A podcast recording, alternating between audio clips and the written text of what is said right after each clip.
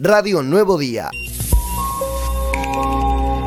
Ustedes saben que dentro del edificio del obispado, acá en la ciudad de Río Gallegos, existe una capilla que de alguna manera cuando se pensó, se la pensó como una catedral alternativa. Nuestra catedral es una catedral muy pequeña, es un monumento histórico y entonces no puede tener ningún tipo de refacción ni modificación. En función de eso, el primer obispo pensó un templo, un edificio más grande, como para poder allí realizar las celebraciones más importantes que seguramente convocaban más gente. Y entonces dentro del edificio del obispado encontramos una capilla realmente muy grande, con un montón de, vitros y de tapices muy importantes y, de mosaicos. Y, bueno, realmente es una obra cultural, ¿no? Que nosotros decimos que no queremos que quede solamente como una obra de museo, sino que al contrario, queremos realmente que sea un lugar lleno de gente y un lugar en el que se pueda celebrar la vida.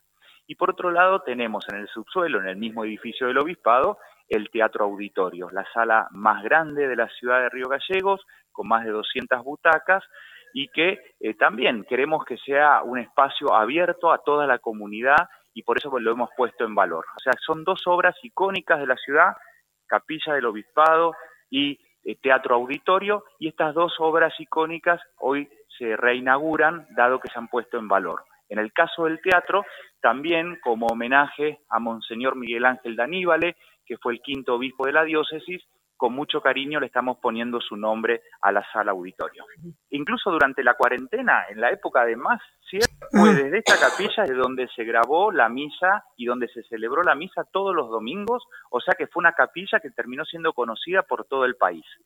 Después, aquí fue donde se celebró la primera misa perdón, la misa de los 500 años de la primera misa en territorio argentino, porque se acuerdan que no pudimos ir a San Julián también en función de la pandemia. Y previamente se usó siempre para grandes celebraciones, incluso para reuniones, para reuniones. Se ha hecho para reuniones eh, grandes, para asambleas diocesanas, se ha encontrado mucha gente. Eh, en realidad, incluso dicen, miren, en épocas pasadas, por ejemplo, eran famosas las misas de los domingos a las 20 de Monseñor Miguel Ángel Alemán. Eh, es decir, yo diría que no, que puede ser que sea una capilla que no se ve desde la vereda, pero lo que no es una capilla que no tenga vida, al contrario, es una capilla que tiene muchísima vida, pero al, también tenemos que pensar que fue construida hace más de 50 años junto con el edificio del obispado, eh, y bueno, y en aquel momento la pensaron hacer del modo que la hicieron, ¿no? Eh, vuelvo a insistir, aquí van a encontrar eh, mármoles traídos de, Italia por barco en aquella época, van a encontrar lo que son los frescos y los, y los mosaicos de la Virgen de María Auxiliadora y de Don Bosco, que son impresionantes. Bueno, construida en otro momento histórico, por eso decimos, lo que no queremos es que sea un museo, por eso decimos una comunidad, una iglesia abierta a seguir celebrando la vida como ha sido siempre. ¿eh? Siempre. de hecho, fíjense, en el momento de más cierre de la cuarentena, el único templo que seguía abierto precisamente porque aquí se celebraba la misa dominical para la televisión y la radio, era la capilla del obispado. En realidad yo eh, a Miguel Ángel lo conozco desde que, eh, bueno, yo era muy pibe, yo había mm. entrado al seminario a los 21 años y él era formador en el seminario de San Isidro, es decir, era como uno de los profesores, de los maestros.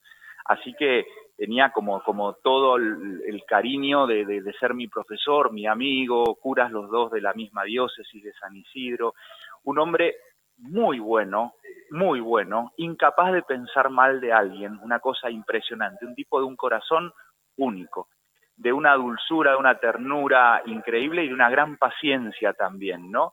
Eh, así que, bueno, eso, una gran persona. Yo lo, lo conocí mucho más como amigo, como cura, como formador del seminario que como obispo, ¿no?